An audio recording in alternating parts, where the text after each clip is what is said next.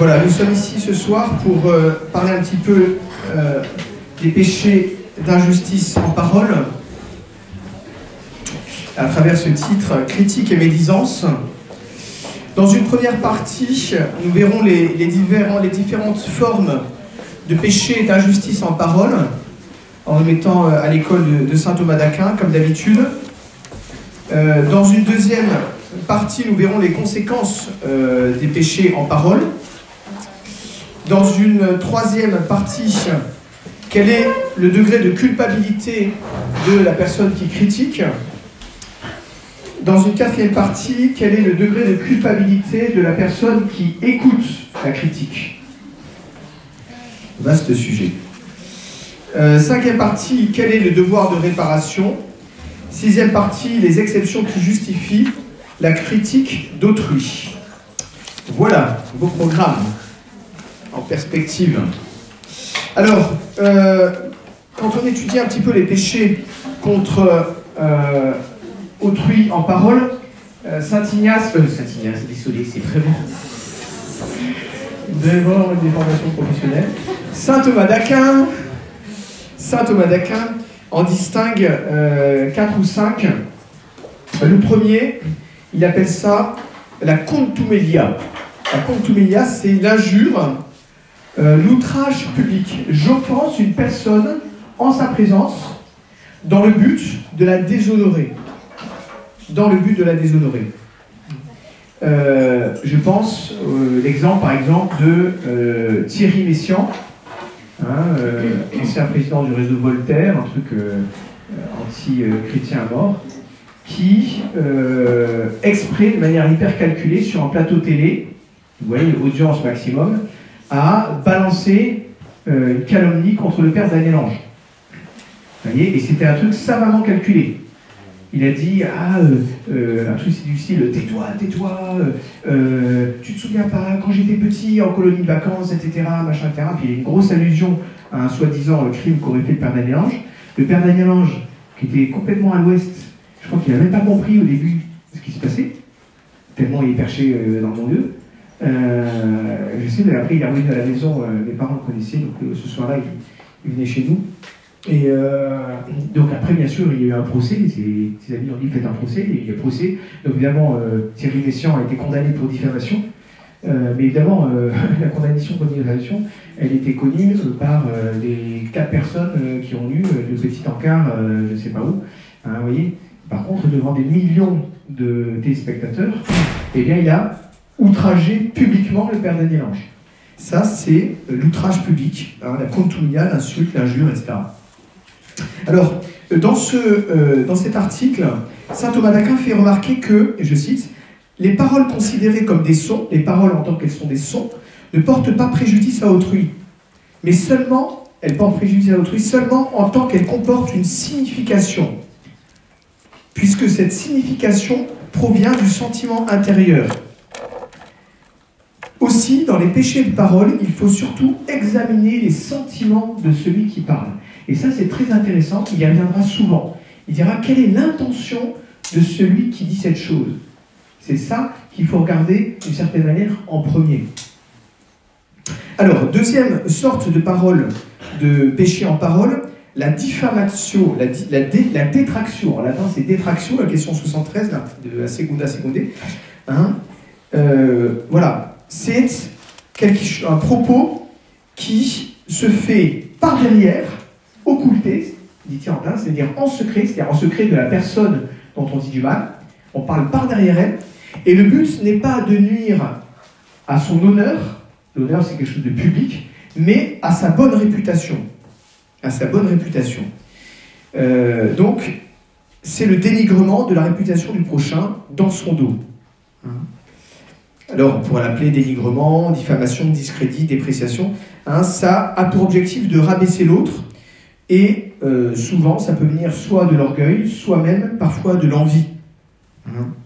Alors on verra, saint Thomas d'Aquin euh, l'enseigne, qu'il y a des cas où ce discrédit peut être justifié. Peut être justifié. Un cas particulier de la détraction, c'est la délation. Hein, c'est la détraction dans un cas particulier, elle a un but intéressé. voire lucratif. Et puis, un cas particulier, le commérage, hein, donc on sait ce que c'est, je vais vous faire la définition, hein, qui peut être renforcé par la, la difficulté qu'ont certaines personnes à tout simplement ne pas se taire. Hein, Il y a des gens, ils ont besoin de parler. C'est viscéral. J'ai lu une fois un truc, je l'ai noté dans mon carnet de, citations spirituelles, ça m'a beaucoup marqué. C'était un auteur qui disait il y a des gens qui parlent, qui parlent, qui parlent, jusqu'à ce qu'ils aient quelque chose à dire. jusqu'à ce qu'ils arrivent à trouver quelque chose à dire. Hein. Ils parlent en fait parce qu'ils ont besoin de parler. Quoi. Ils ne peuvent pas se taire. Alors, il y a quatre euh, dans cette détraction, diffamation, il y a quatre manières, dit saint Thomas d'Aquin. Soit en disant quelque chose de faux, et ça c'est la médisance. Elle consiste à dire du mal d'une personne, mais du mal réel. C'est-à-dire que la personne a réellement commis le mal qu'on dénonce chez elle. C'est à distinguer bien sûr de la calomnie, qui est beaucoup plus grave, puisque évidemment on invente, on invente quelque chose de mal sur la personne. On dit quelque chose de, de faux, médisance.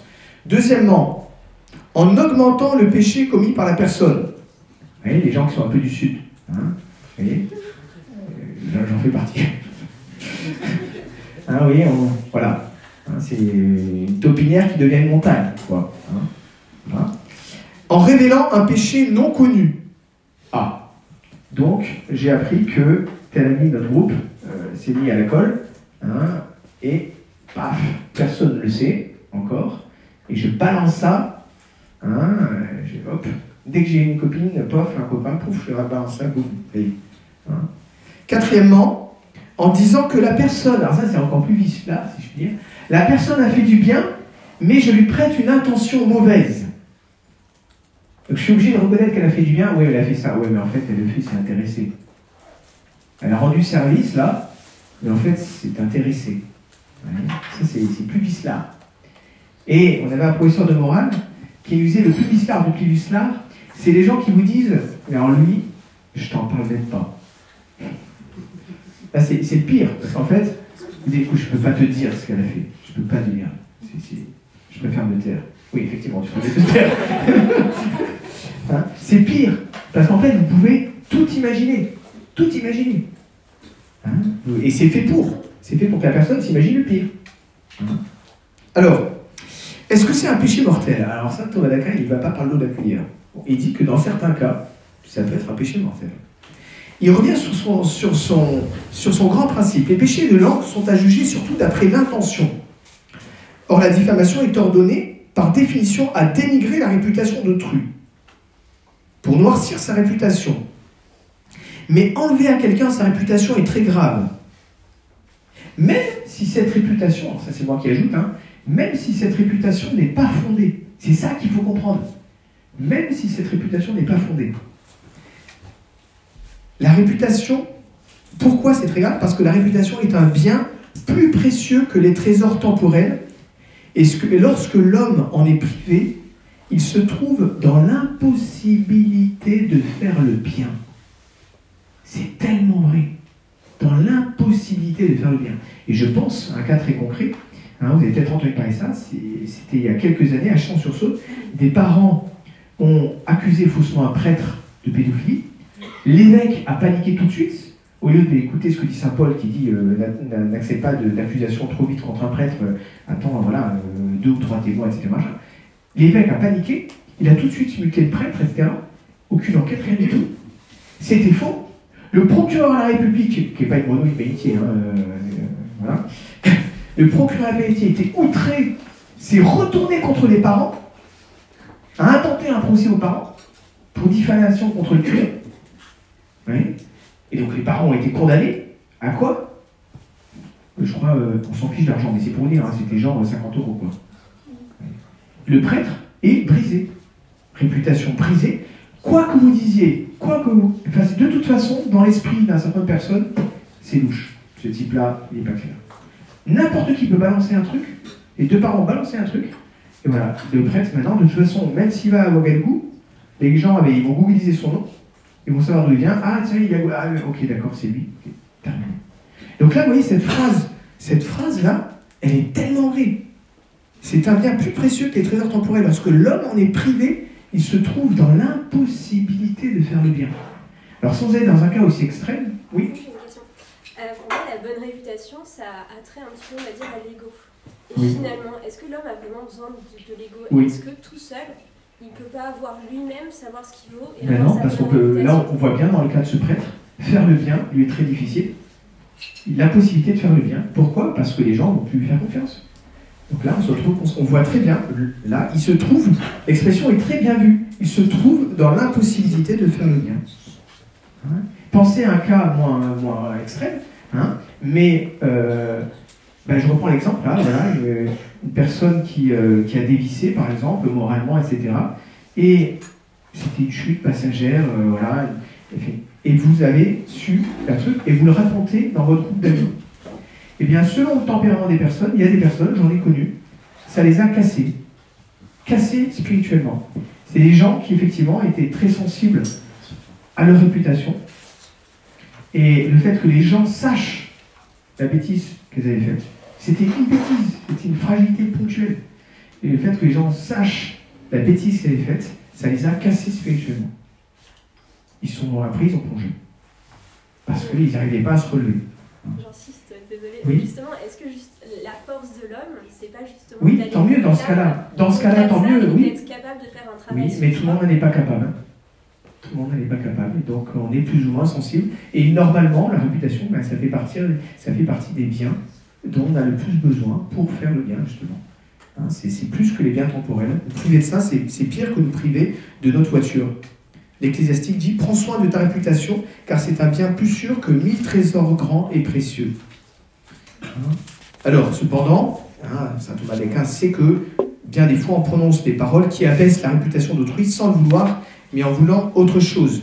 Et dans ce cas-là, ça n'est pas de la diffamation à proprement parler. Si ces paroles portent atteinte à la réputation d'autrui, si elles sont dites pour une fin bonne ou nécessaire, en observant toutes les circonstances voulues, il n'y a pas de péché et on ne peut pas parler de diffamation. En revanche, si l'on prononce ces paroles par légèreté ou sans nécessité, c'est un péché, mais qui n'est pas mortel, à moins que ces paroles soient d'un tel poids qu'elles lèsent notablement la réputation d'autrui, et surtout en tout ce qui touche l'honorabilité de la vie, car alors la nature même de ces paroles constituerait un péché mortel.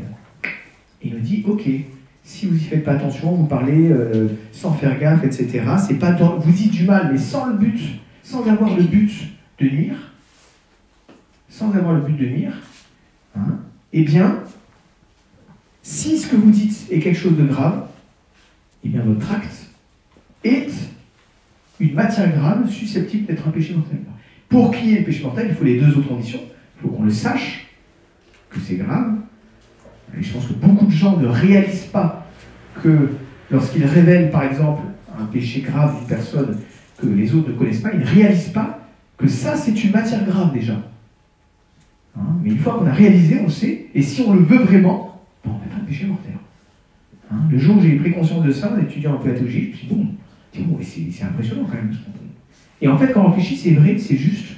Parce qu'encore une fois, on révèle quelque chose de grave sur une personne sans utilité. Donc on nuit gravement à la réputation de cette personne.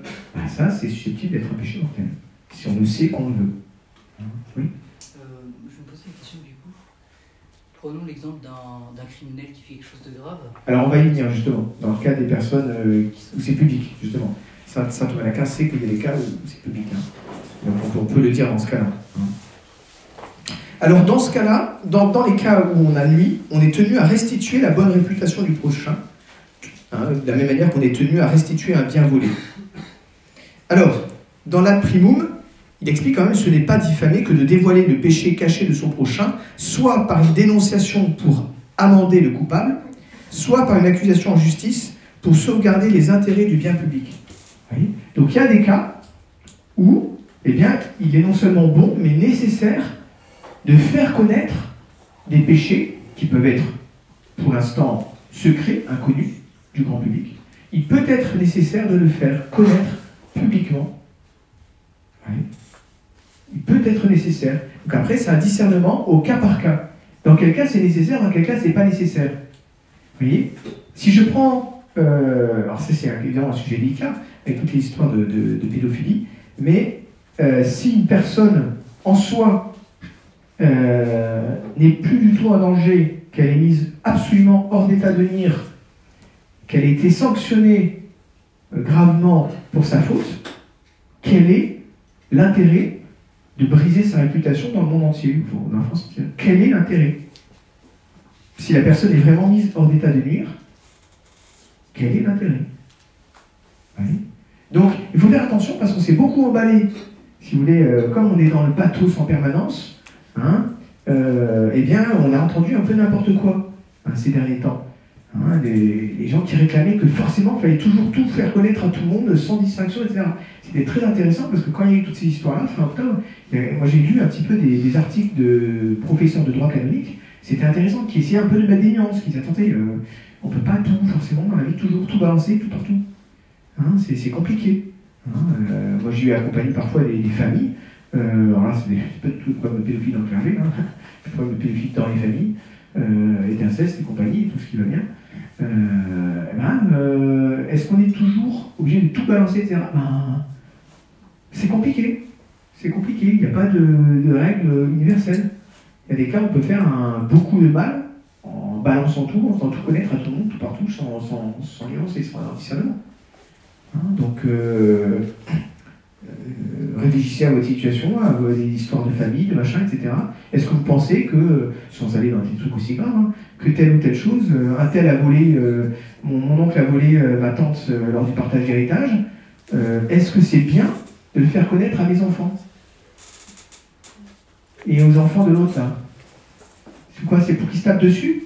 Ah, Ça va être génial, mais quand ils vont comprendre qu'en fait, leurs, cousins germains euh, ont, en fait beaucoup plus d'argent qu'eux, parce qu'en fait, euh, leur papa a volé euh, leur maman eux, euh, c'est sûr que ça va mettre une, une joyeuse ambiance dans la famille, quoi.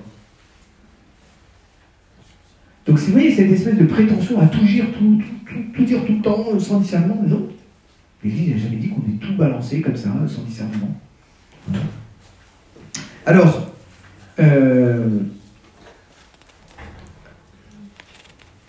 troisième sorte de diffamation, ce que saint Thomas d'Aquin appelle le rapport, rapporter, la sussurratio en latin. Ça, c'est ceux qui parlent pour diviser les amis. Alors ça, saint Thomas d'Aquin dit, ça c'est un truc les pires. Ceux qui disent du mal d'une personne dans le but de diviser des amis. Parfois, c'est par jalousie. Y a deux personnes qui s'entendent bien, et je vais aller raconter à l'un un truc sur l'autre dans le but de casser leur amitié. Alors ça, c'est évidemment, euh, c'est particulièrement grave. Et il explique, c'est très intéressant, il explique pourquoi c'est plus grave que les autres types de péchés contre la parole. Parce qu'il lui porte plus de préjudice. Il détruit un bien plus grand. Un ami est le plus précieux des biens extérieurs. C'est très beau ça. À méditer, un ami est le plus précieux des biens extérieurs. Car, remarque Aristote, personne ne peut vivre sans ami. Et selon l'Écriture, il n'y a rien de comparable à un ami fidèle. Or justement, la réputation que la diffamation détruit est surtout nécessaire pour nous rendre dignes d'amitié.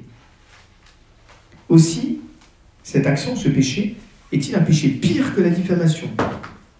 Et ici, Aristote, l'amitié est préférable aux honneurs, car il vaut mieux être aimé qu'être honoré. Comme c'est beau ça. Il vaut mieux être aimé qu'être honoré, dit Aristote. Et puis, dernière sorte de péché qu'on a parole, le persiflage, la dérision, la moquerie. Hein? Euh, voilà, le fait de tourner quelqu'un en ridicule pour vraiment euh, qu'il ait l'impression d'être euh, rien devant les autres. Quoi. Vraiment, on ne met plus bas que terre en se moquant de lui, en le tournant ridicule, comme les pharisiens ont fait avec Jésus sur la croix. Hein, en disant, il se prétendait le Fils de Dieu, il le délivre. Hein, ils l'ont tourné en ridicule.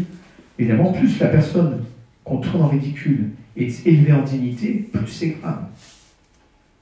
Et donc, attention aussi, euh, je trouve que euh, là, si vous voulez, avec tout le mal euh, qu'ont fait malheureusement un certain nombre d'évêques contre, la- tradition, parfois, dans les billets, si vous voulez, qui ont été écrits contre les évêques, parfois il y avait, c'était pas fréquent, mais j'ai vu parfois une forme de moquerie. Ça, c'est pas normal. Hein? Même si un évêque agit gravement, mais manière gravement injuste contre la tradition, eh bien, euh, on n'a pas pour autant le droit de se moquer de lui, de le tourner en dérision. Vous voyez ça reste un évêque. Un successeur des apôtres. Alors, la culpabilité de celui qui critique est lourdement aggravée par les cas suivants. Le jugement téméraire, c'est une critique sans preuve, sinon même parfois sans fondement. Je pense que, et parfois, hein, ça vous est peut-être arrivé, moi ça m'est déjà arrivé une ou deux fois, heureusement c'était resté en pensée. Vous voyez, j'étais persuadé que euh, telle personne avait fait ça, etc., pour telle raison, etc. Et en fait, je me suis rendu compte que j'étais complètement à côté de la plaque. heureusement, j'avais gardé ça pour moi. Mais si j'en avais parlé, bah, ça aurait été bien embêtant. parfois, on est persuadé d'avoir des, preuves évidentes du truc. Ah bah, malgré les preuves évidentes, bah, pensez à Saint-Joseph et la Sainte Vierge. Hein. Dans le genre euh, preuve évidente d'un potentiel péché commis, une femme enceinte, euh, c'est difficile de faire mieux, quoi. Il avait objectivement tout pour croire qu'il y avait un souci, quoi. Il n'y a pas plus évident comme preuve. Ouais. Ben, s'il il se serait trompé. La calomnie, qui est l'accusation fausse, et le procès d'intention à qui critique avant même l'exécution euh, incertaine des, faits incriminés. Alors les conséquences, outre les conséquences sur l'âme de son auteur, hein, la critique même fondée de personnes a généralement des conséquences nuisibles. Le déshonneur et le discrédit de la personne visée, souvent au-delà de ce qu'elle mériterait, avec répercussions sociales, matérielles, euh, etc le déchirement d'amitié, la rupture des liens qui empêche l'unité d'action entre les personnes, peut-être imparfaites, mais qui quand même cherchent à faire du bien ensemble. Le scandale auprès de certains, hein, quand vous moquez euh, d'un évêque, hein, ou quand vous caricaturez le pape, quel scandale auprès des non-catholiques. On ne peut pas caricaturer le pape. C'est quoi cette histoire? On peut dénoncer la Pachamama, hein, on peut balancer les statues dans le Tibre, ça c'est très bien, bravo. Mais on ne caricature pas le pape. C'est quoi cette histoire? On ne caricature pas le pape. C'est simple. C'est le successeur de. C'est le pape, quoi. Et puis, en général, un effet dégradant, diviseur, euh, dialectique. Hein, c'est le. Diabolos, c'est celui qui divise. Hein. Et, vous voyez, parfois, dans le milieu, euh, dans le milieu catholique, quand on défend certains positionnements, on peut vite, on peut vite euh, estimer que ceux qui n'ont pas pris le même choix sont vraiment les pires des imbéciles, quoi. Vous voyez? Donc, euh, voilà, moi j'ai décidé de rester dans tel parti politique, je ne vais pas partir dans telle autre aventure politique. Hein, euh, et puis, voilà, je décide qu'il y a forcément... Ou alors, inversement, moi je décide de quitter ce parti politique, de participer à la fondation d'un autre parti politique, Hein, et je veux dire que ceux qui restent là-bas sont forcément tous des imbéciles. Hein. On a vite fait, hein, soyons honnêtes. de, Moi, j'ai étudié un peu la question du scoutisme euh, dans. Euh, en tout cas, j'ai lu des choses. Le scoutisme en, 1940, c'est très intéressant. Le scoutisme, c'était terrible parce que vous avez plein de chefs qui se sont divisés en deux. Il avait ceux qui pensaient qu'il fallait suivre Pétain, et loyalement et d'autres qui étaient convaincus qu'il fallait entrer dans la résistance. Et ces types étaient tous des cathos convaincus, euh, droits dans leurs bottes, euh, moralement solides, etc. Ils étaient tous persuadés qu'ils avaient trouvé le meilleur moyen de euh, relever la France. Et ils ont fini par se retrouver parfois l'un en face de l'autre avec une cache, enfin une cache, mais, mais ça n'existait pas. Mais enfin, vous voyez dire, à, lutter les uns contre les autres. C'est, vous voyez, donc, euh, en, en, anathémisant facilement, en condamnant facilement la position adverse. Donc il faut parfois, euh, voilà, un peu de, nuance. Euh, voilà. La culpabilité de celui qui critique. Dans l'exercice spirituel de Saint Ignace, ce coup-ci c'est pas Saint Ignace, c'est pas une Il est dit En général, toute parole proférée avec une intention coupable ou seulement sans motif raisonnable est un péché. En fait, ils se fondent sur quoi? Ben, Ils se fondent sur Jésus, qui dans l'Évangile dit, je vous le dis, toute parole inutile qu'on aura dite, il faudra en rendre compte au jour du jugement. C'est d'après tes paroles que tu seras reconnu juste et d'après tes paroles que tu seras condamné. Saint Ignace n'invente rien. Il n'invente rien. Numéro 41. Gardez-vous de la détraction. Manifester un péché mortel qui n'est pas encore public c'est un péché mortel. C'est ce que j'expliquais tout à l'heure. Vous manifestez un péché mortel qui n'est pas encore public, c'est un péché mortel. Si le péché que vous révélez véniel, vous commettez un péché véniel. Et avec beaucoup de bon sens, il note. Et si vous parlez des défauts d'autrui, vous découvrez votre propre défaut.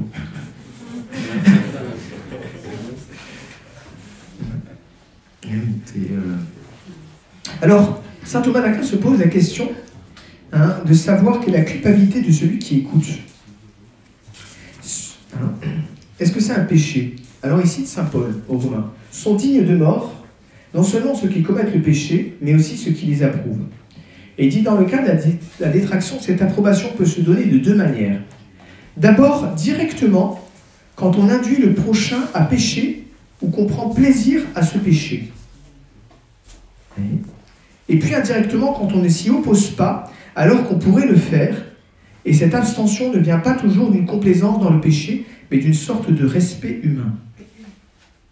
On doit donc penser, dit saint Thomas, que si quelqu'un écoute des propos diffamatoires sans les désapprouver, il y consent et participe par là même au péché. Mais s'il provoque la diffamation seulement s'y complaît par haine de celui qui en est l'objet, il ne pêche pas moins que le diffamateur et parfois même davantage. C'est l'enseignement de Saint Bernard, ici Saint Bernard, qui dit Il n'est pas facile de décider quel est le plus coupable, du diffamateur ou de celui qui l'écoute. Et puis saint Thomas conclut, mais si le témoin ne prend pas plaisir à ce péché et qu'il s'abstienne par crainte, négligence ou même par timidité de désapprouver le diffamateur, il pêche sans doute, mais beaucoup moins gravement que le diffamateur, et le plus souvent ne commet qu'un péché véniel. Parfois aussi, cela pourrait être un péché mortel lorsque la charge que l'on occupe fait un devoir de corriger le diffamateur. Ah Ça c'est très intéressant. Vous voyez? Vous êtes vous êtes père de famille, mère de famille, et euh, il y a une mésentente entre vos deux enfants, hein, qui sont venus, euh, et il y en a un qui balance, hein, dans tout, la cousinade, qui balance un truc grave fait par son frère ou sa soeur. Ben, vous ne pouvez pas vous taire. Si vous vous taisez face à une diffamation grave comme ça de votre enfant par son frère ou sa soeur, c'est grave, c'est grave. Vous avez un devoir grave d'intervenir. Si vous ne le faites pas, c'est un péché mortel, c'est ce que nous dit Saint Thomas Parce que c'est un devoir grave. Vous voyez Il y a des fois on est tenu de réagir, des fois on n'est pas tenu de réagir. Mais des fois on est tenu par sa fonction, par son rôle. Vous voyez? Je vous donne un, autre exemple. Euh, est-ce que, en tant que prêtre, si je participe à un repas, j'entends quelqu'un, un catholique, qui dit quelque chose de faux? Est-ce que je peux me taire ou pas? Un autre exemple, plus délicat, qui nous arrive. Euh, vous êtes dans un repas de prêtre, et vous entendez un prêtre qui dit une hérésie. une erreur, une grave erreur contre la foi. Qu'est-ce que vous faites? Est-ce que vous avez le devoir d'intervenir pour le corriger? Oui, non. Alors, le principe est le suivant. Hein? on est tenu à la charité. Alors, il y, a deux devoirs. Premier cas, est-ce que j'ai une autorité sur ce prêtre, oui ou non? Alors, ben, pas forcément. Pas forcément. Ben non, j'ai pas forcément d'autorité, moi. Ça peut être un prêtre, euh, voilà, j'ai pas d'autorité sur lui. Moi, je suis prêtre, il est prêtre, et je ne suis pas son supérieur, je ne suis pas son doyen, je suis. Voilà. Hein. donc, je n'ai pas forcément d'autorité sur lui. Mais, donc, si j'avais l'autorité sur lui, j'aurais le devoir d'intervenir. Ça, c'est clair et net. C'est clair et net. Si je n'ai pas d'autorité sur lui, est-ce que j'ai un devoir d'intervenir? Je peux avoir un devoir à ce moment-là qui n'est pas un devoir de justice, mais qui sera un devoir de charité.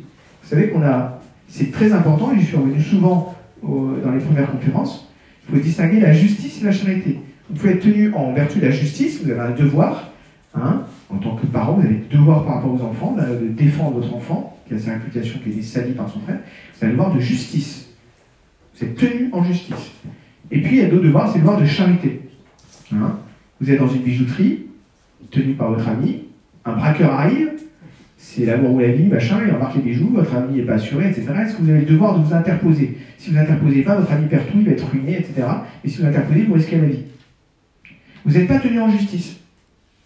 là, c'est une question de charité ou pas? Hein?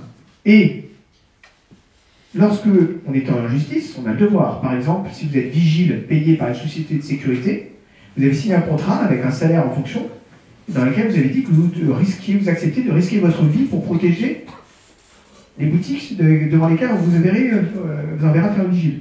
Donc là, si vous ne risquez pas votre vie, vous commettez un péché grave contre le joaillier. Mais vous n'êtes pas vigile d'une société, vous êtes son ami. Est-ce que vous avez le devoir de vous interposer? Réponse non. Pourquoi? Le principe théologie morale est le suivant. On est tenu à un acte de charité, sauf si cet acte de charité entraîne un grave dommage pour vous. C'est très clair dans la question du joaillier. Le joaillier risque, certes, euh, la perte de son commerce, mais vous, ce que vous risquez, c'est votre vie. évidemment, la vie est un bien supérieur à 2 euh, millions euh, d'euros de bijoux. Donc, vous n'êtes pas tenu d'essayer d'empêcher le braquage.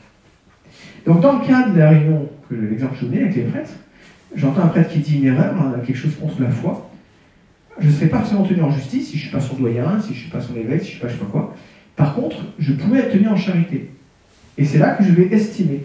Est-ce que de mon intervention, il peut naître un grave dommage pour moi ou euh, pour la communauté dont je m'occupe, etc. Parfois, ça peut être le cas. Ça peut être le cas. Parfois, non. Si c'est le cas, je peux, et c'est pas la lâcheté, je peux me taire. Si ce n'est pas le cas, s'il n'entraîne pas un grave dommage, eh ben, je dois intervenir. Après, il y aura la manière d'intervenir, c'est autre chose. En tout cas, je, peux avoir un devoir de charité d'intervenir. Charité pour le bien de son âme, hein, pour justement euh, rétablir la vérité l'aider à aller vers le vrai et, à professer la, vraie foi catholique. Donc, euh, voilà, ça c'est le, le principe hein, de la culpabilité ou pas de celui qui écoute.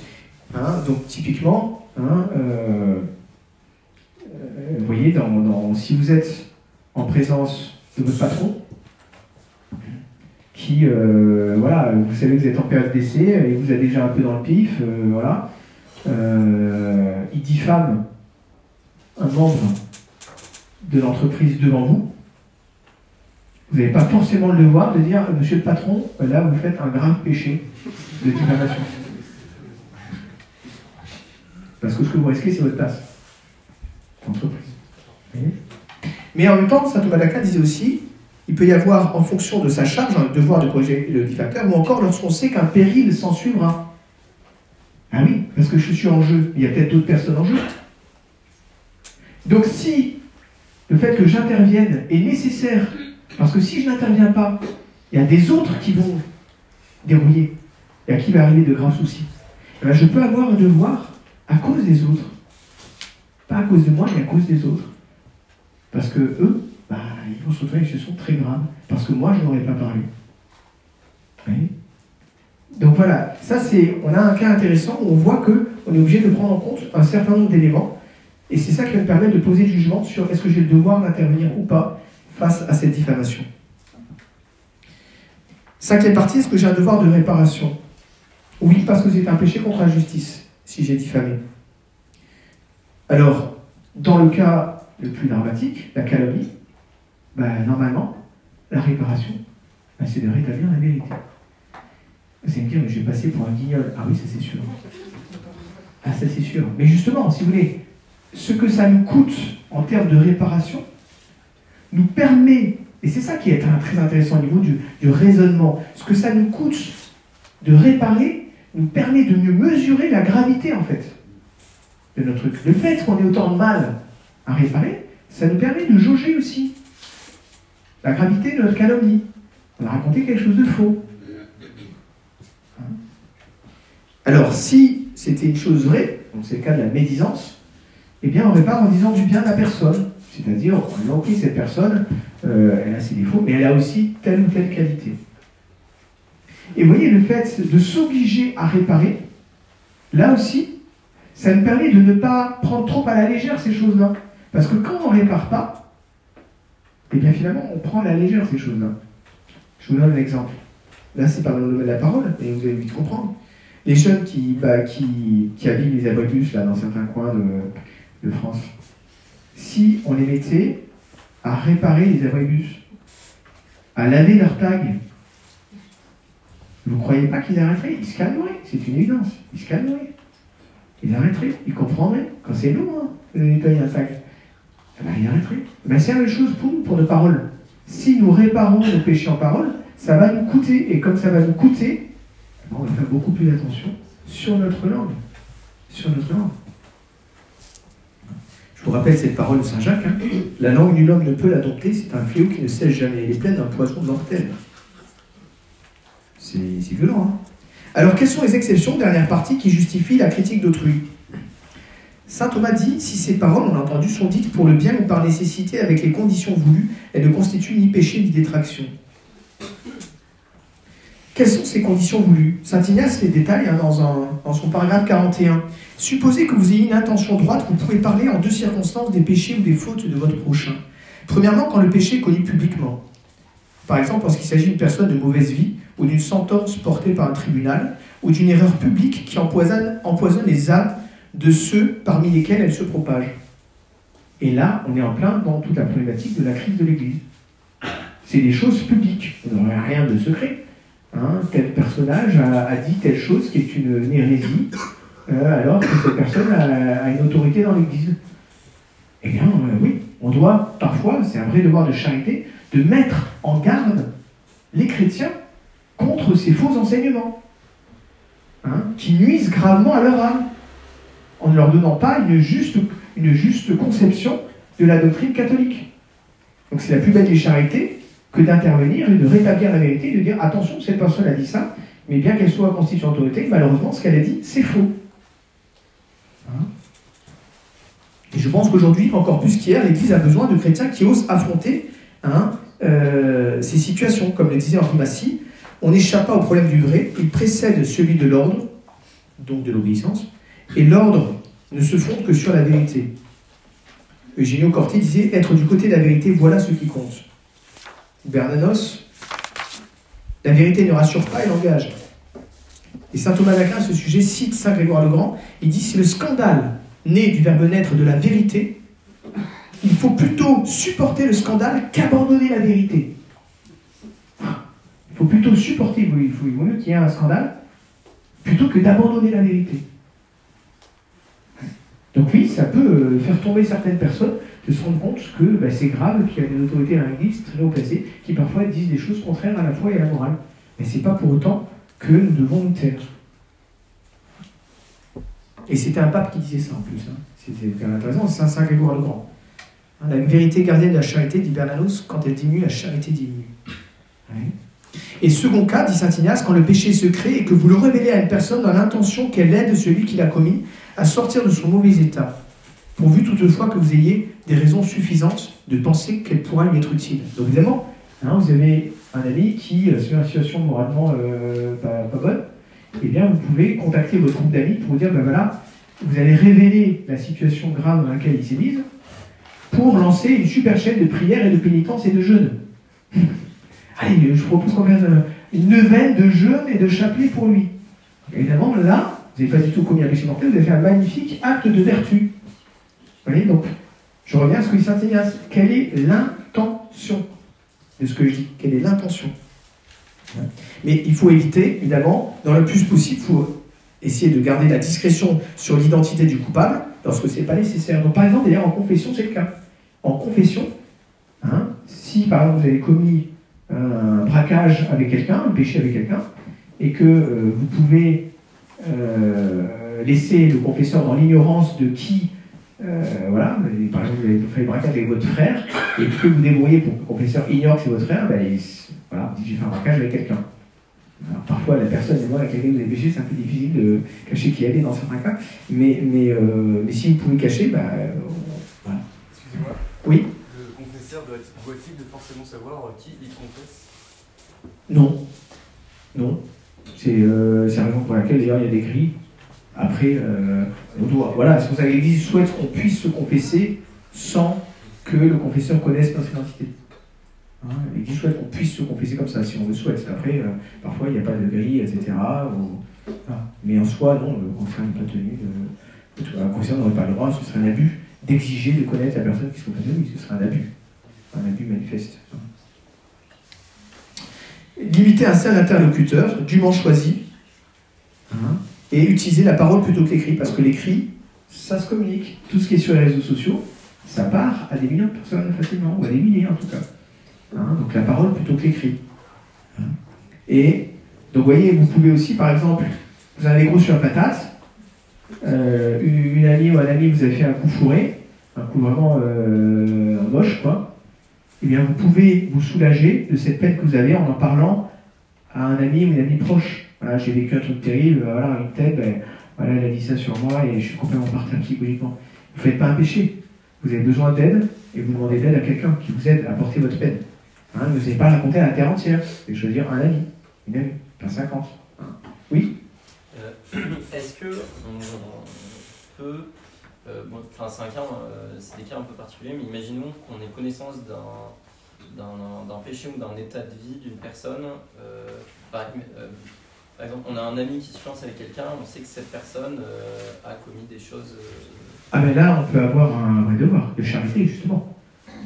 Si on sait que c'est une chose grave et qu'on a un doute sur le fait que euh, sa fiancée lui a révélé la chose grave, euh, ça peut être un vrai devoir de charité de dire à notre ami, écoute, voilà, euh, j'ai appris un truc un peu délicat sur ta fiancée, voilà, est-ce que ta fiancée, voilà, est-ce que tu es bien au courant euh, du fait, je sais pas quoi, qu'en fait, dans une vie antérieure, elle a trois enfants de trois unions différentes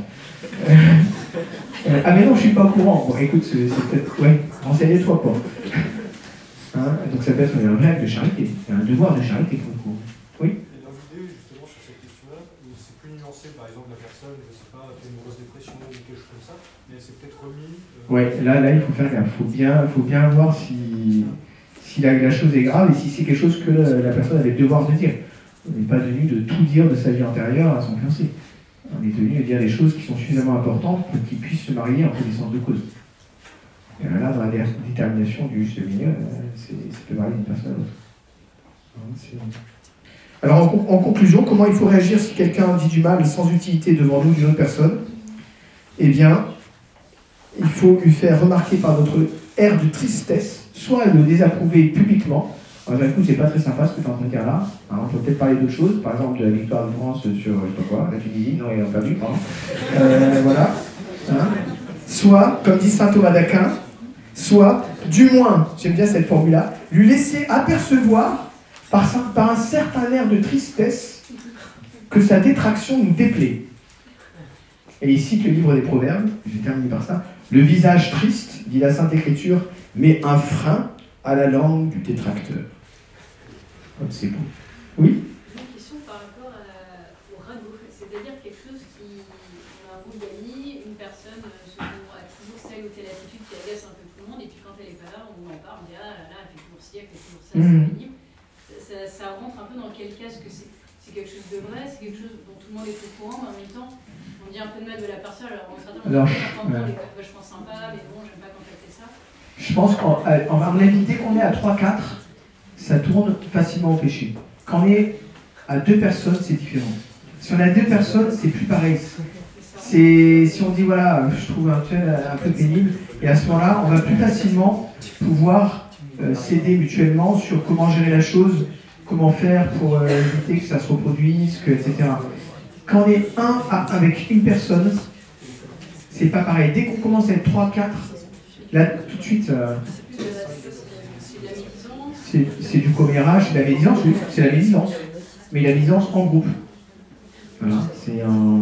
En, je quoi, il y a- en droit pénal, on dit un truc euh, constitué. Là, Pardon? En assemblée constituée, je comment. Voilà, hein. je m'arrête à 45, puisque un quart d'heure de moins pour qu'on ait un quart d'heure de plus de topo, euh, d'apéro. Hein, pour pouvoir avoir l'apéritif. Enfin, l'apéritif, a 45 minutes pour pas une heure de conférence. Au nom du Père et du Fils et du Saint-Esprit, ainsi soit-il. Je vous salue, Marie, comblée de grâce, le Seigneur